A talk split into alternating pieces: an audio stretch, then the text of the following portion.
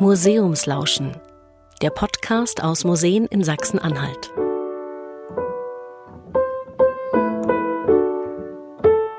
Für diese Folge sind wir im Kloster Jericho an der Elbe. Herzlich willkommen zum Podcast.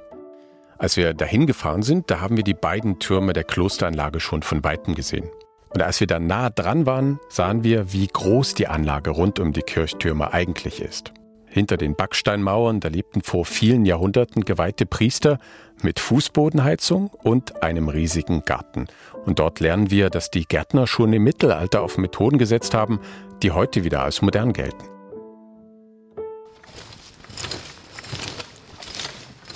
So, hier befinden wir uns jetzt in dem Hochbeetbereich, sind bestehend aus 21 Beeten.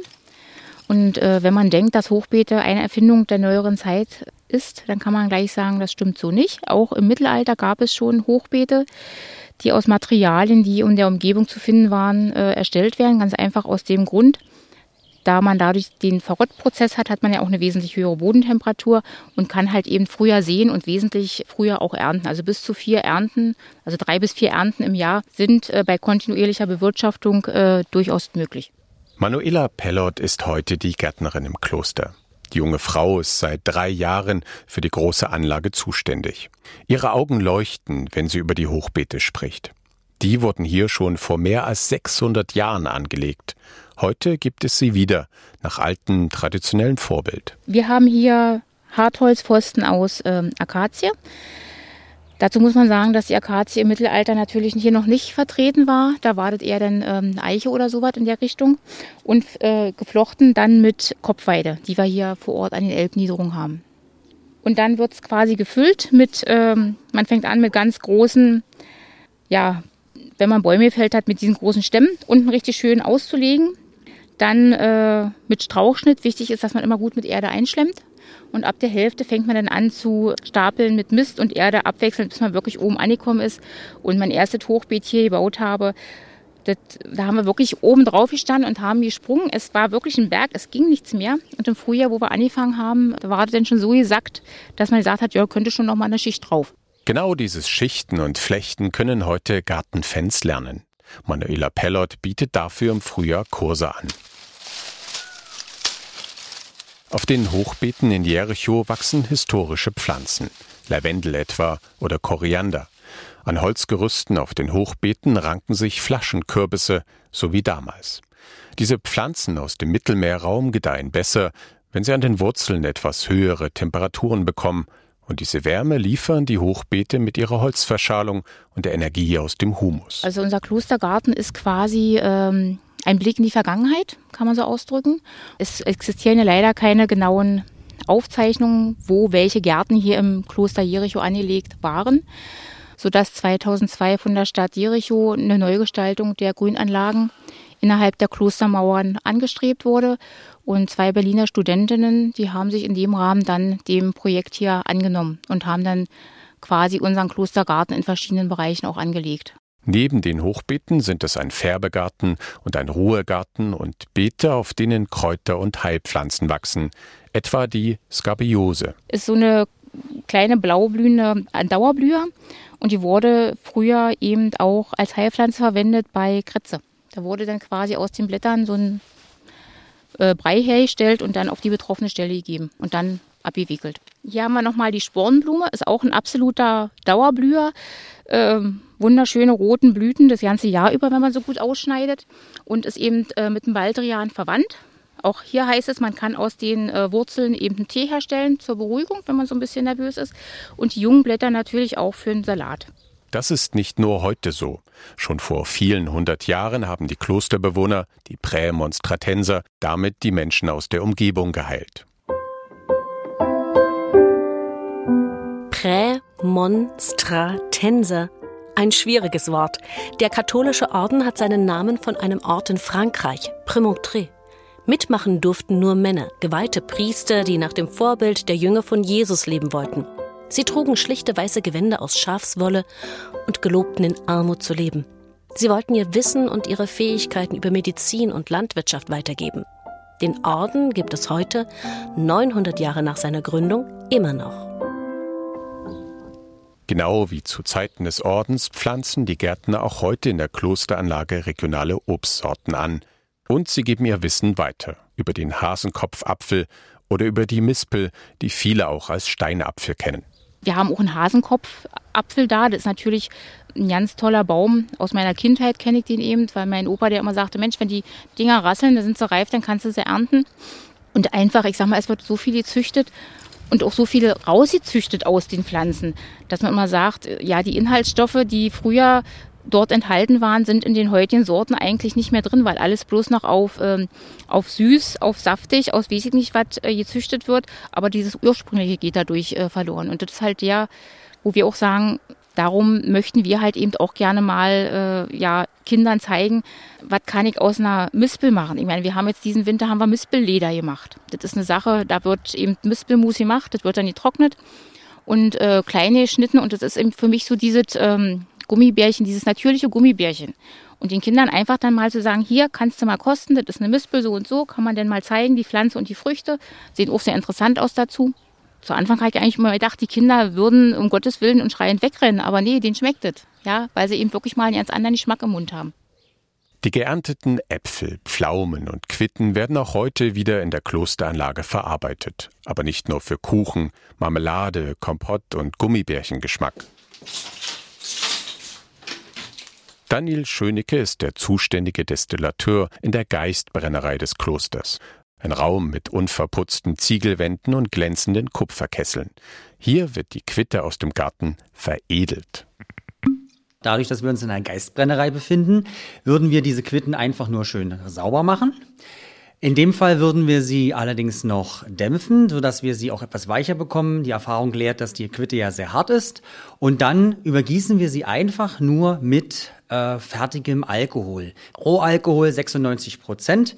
Und das Ganze lassen wir eine Weile ziehen. Mazerieren nennt sich das Ganze. Im Endeffekt entsteht jetzt ein Ansatzschnaps. Und das ist das Prinzip des Geistens. Wir ziehen jetzt danach mithilfe unserer Brennanlage, unserer Destille, den Alkohol wieder aus dieser Masse, nennen wir es Maische, heraus. Sodass wir im Nachhinein in dem Alkohol nachher das Quittenaroma, sagen wir es, integriert haben. An der Wand hängen große Glasbehälter mit einer klaren Flüssigkeit. Haben wir den Rohschnaps sozusagen hochdestilliert, ausdestilliert. Hier haben wir den Quittengeist hängen, jetzt mit 82 Volumenprozent. Und der wird dann mit Trinkwasser Stück für Stück auf die Trinkstärke und auf die Geschmackslinie gebracht, die wir haben wollen. In der Regel mindestens 38 Volumenprozent, 37,5 ist die Untergrenze. Aber wir entscheiden während des Runterverdünnens sozusagen, jetzt schmeckt er gut nach Quitte, hier habe ich noch, äh, noch Aroma, hier schmeckt er nur noch nach Wasser, dann müssen wir natürlich was, dann müssen wir natürlich aufpassen. Oder hier ist er zu scharf im Endeffekt. Es findet auch ein Reifeprozess statt. Jeder Geist, jeder Schnaps muss mindestens drei Monate zusammen mit dem Abmischwasser ja atmen, äh, oxidieren bzw. reifen. Ob auch die Prämonstratenser früher in Jericho Quittengeist und Kräuterschnaps hergestellt haben, ist nicht überliefert. Was man aber weiß, die damaligen Bewohner konnten sich mit der Ernte aus dem Garten weitgehend selbst ernähren. Die Beete wurden dafür direkt an den Mauern zu den Speisesälen angelegt. Den Grund erklärt Christine Graf. Sie führt Besucher durch das Kloster. Also wir befinden uns ja jetzt dann in diesem Winterrefektorium, also dem Speisesaal der Prämostratenser. Und ja, hier speisten sie. Sie nahmen ja ihr Mahl schweigend zu sich. Einer las währenddessen immer etwas vor. Ja, sie ernährten sich natürlich nicht so, wie wir heute uns ernähren, denn ja, fast vegetarisch kann man ja was sagen, denn äh, sie hatten ja ihre Klostergärten. In allen Klöstern die Südseite, ja die Sonnenseite sozusagen, ja, also es war da immer wärmer und es hatte auch einen Vorteil, äh, man konnte auch gleichzeitig, also die Küche war ja auch in diesem Bereich angelegt, dass man immer gleich Zugriff auf diese ganzen Kräuter hatte, die man natürlich ja nicht nur für die Ernährung nutzte, ja, sondern auch für die Heilung und zum Färben. Die Priester hatten gleich zwei Speisesäle, einen für den Sommer und einen für den Winter. In beiden bestehen die Decken aus Rundbögen, die von reich verzierten Säulen gestützt werden. Einige Stellen waren offenbar mit christlichen Symbolen bemalt, wie heutige Funde zeigen. Wo einst die Prämonstratenser speisten, ist dieser Raum natürlich auch ganz was Besonderes, denn hier sieht man in den Gurtbögen dieses Raumes noch mittelalterliche Malerei aus dem 12. Jahrhundert. In diesem Raum befinden sich auch wieder drei freistehende Säulen. Darüber befinden sich Würfelkapitelle. Diese Würfelkapitelle hat man sich nach den Zisterzensern aus dem Rheinland gerichtet bei der Bauweise. Ganz besonders an einem der mittleren Kapitelle entdeckt man natürlich auch ein Lamm mit einer Traube, das Symbol des Abendmahls. Die Speisesäle führten in den Kreuzgang des Klosters, der den lauschigen Innenhof von drei Seiten umschließt. Jetzt befinden wir uns ja hier im südlichen Teil des Kreuzganges und von hier aus entdecken wir auch eine mittelalterliche Heizungsanlage aus dem 12. Jahrhundert, ein Kalefaktorium.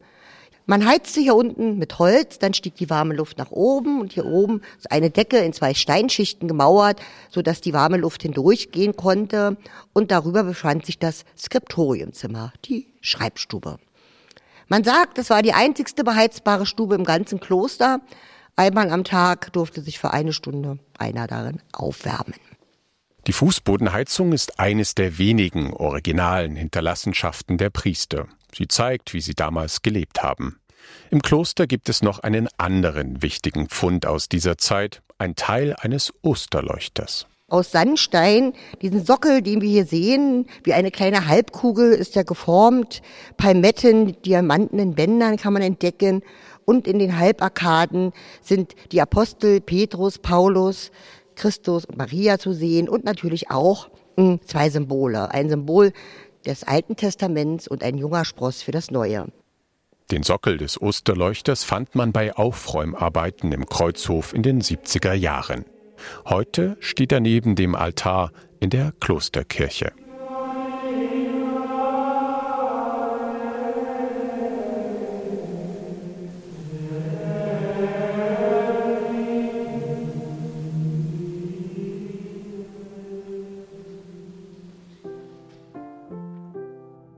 Vielleicht ging es Ihnen gerade beim Zuhören genauso.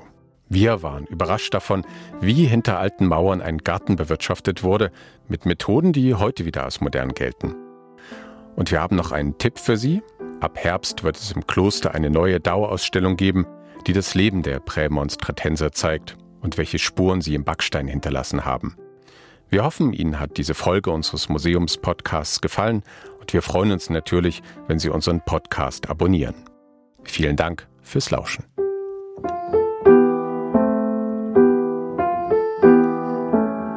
Museumslauschen.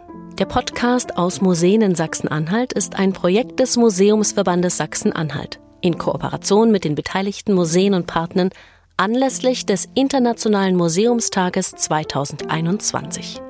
Ermöglicht wurde die Umsetzung der Podcast-Reihe über die Förderung des Landes Sachsen-Anhalt.